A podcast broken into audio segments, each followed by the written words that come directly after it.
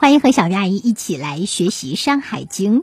东方有座山，名叫北濠的大山，处于北海附近。山上有一种树木，长得像杨树一样，开红色的花，所结的果实像枣子，没有核。果实的味道酸甜可口，人吃了就不会生疟疾。食水从这里发源，向东北方向流淌，最后流入大海。山上有一种恶兽，形状像狼，红色的脑袋上长着一对老鼠一样的眼睛，叫声像小猪，名叫歌居。这种恶兽会吃人。还有一种鸟，形状像鸡，头部都是白色的，腿脚像老鼠，但有老虎一样的爪子。它的名字叫奇雀，也会吃人。一起来读读《山海经》当中的原文。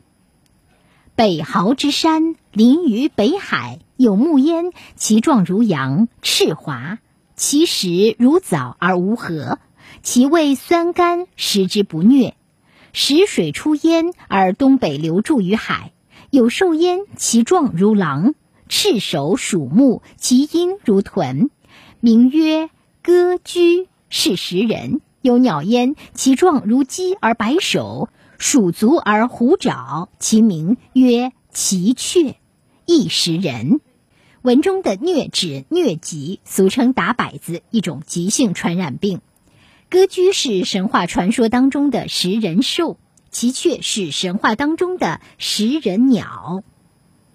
《山海经》中记载了不少吃人的鸟兽，歌居和奇雀就是比较典型的恶鸟凶兽。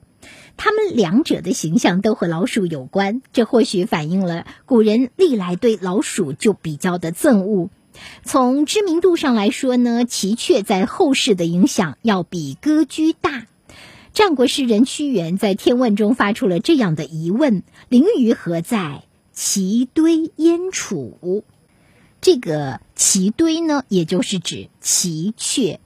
唐代柳宗元针对屈原的疑问，在其《天对》中答道：“奇雀是北号，为人是实。”这一问一答都与《山海经》当中的记载有关。